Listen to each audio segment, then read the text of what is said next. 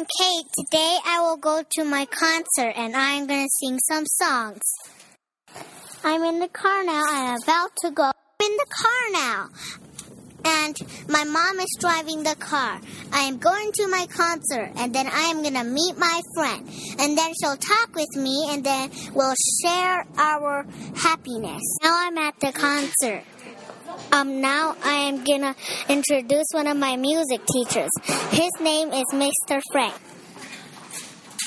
Hi, I'm Mr. Frank, and I'm Kate's music teacher.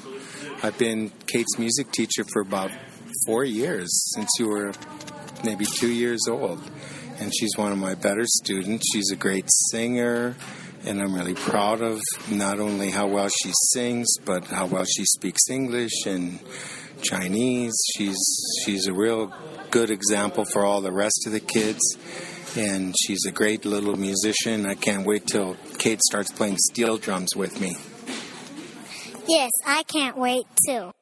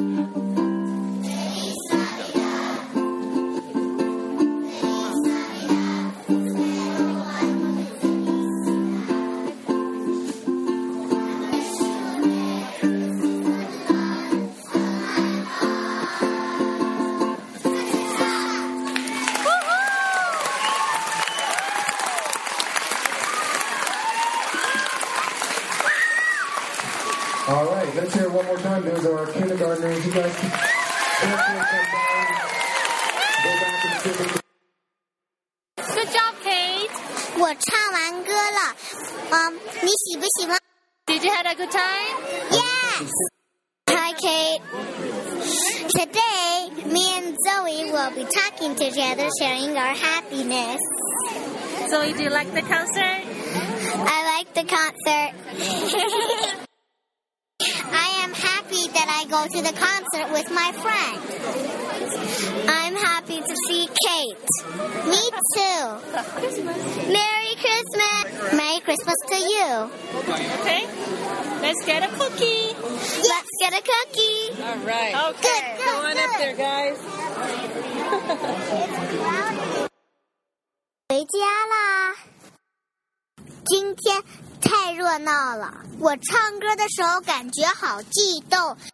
Do you like my singing? 感谢你收听这一期节目，这是 Kate 第一次的直播，我们就把它作为听力测试，看一看你听懂了多少。我们会把这次音乐会的照片上传到微信公众平台，让我们一起来分享和感受，在美国一所普通的小学校里，一场简单又隆重的圣诞庆祝活动。我们的微信平台账号是云瑶 English。谢谢大家。